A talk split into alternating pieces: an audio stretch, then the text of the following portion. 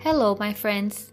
Here is Marina Luizio bringing you a message from William Jacob in another episode of Coffee and Spiritism. In today's episode, we will comment on a message from the benefactor André Luiz through the mediumship of Waldo Vieira in the book Spiritist Conduct. In the introduction, André Luiz says, and we quote, This book does not dare to draw absolute guidelines to Spiritist behavior. We understand that, with Allan Kardec, Spiritism had its first words, but, given the progressive character of his postulates, no one would dare to say the last one. Unquote. It is important to highlight this comment so that we avoid judgments as we base ourselves on the guidelines contained in the book. Spiritism suggests, recommends, clarifies, but does not impose.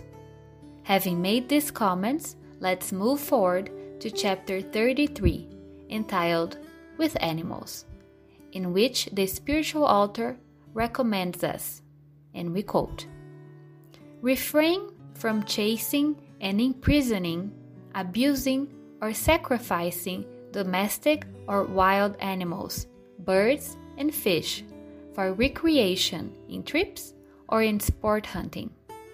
There are entertainments that are real offenses in disguise. When in contact with animals that you care about, watch out for the impulse of protection and affection in order not to fall into an obsession on the pretext of loving them every passion blights the soul. Avoid any tyranny over animal life, like unreasonable demands for diet and nutrition, or reprehensible manners in laboratory research, limiting yourself only to the natural and fair needs of life. Abuse destroys. Refuse animals overload work without giving them exaggerated care. Gratitude also reflects justice. When caring for a sick animal, use the available treatments, also considering psychic healing in your own favor. Light must shine on all realms. Support, as much as possible, organizations for animal protection through acts of Christian generosity and human understanding. Creatures that are below us in the evolutionary scale align with us as needy before the law. And we will unquote. This message from André Luiz has many interesting points that invite us to think. One of them is when we sacrifice or mistreat animals just for fun. A clear example is the so called sport fishing, in which it might even look as an act of kindness as the animal is released alive. But hooked fish are injured and hurt. Another example is sport hunting that involves the thrill of pursuit and the satisfaction of killing.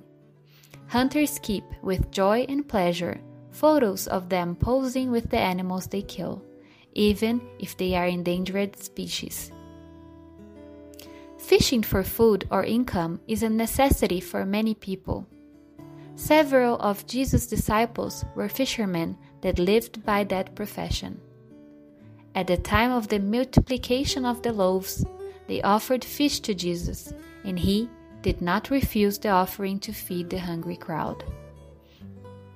To eat or not to eat meat is a dilemma for many people that we will not discuss, as it is a personal decision.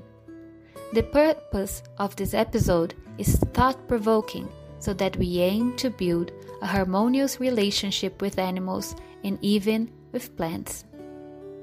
Rethinking our attitude, towards the world is a task that we cannot postpone indefinitely.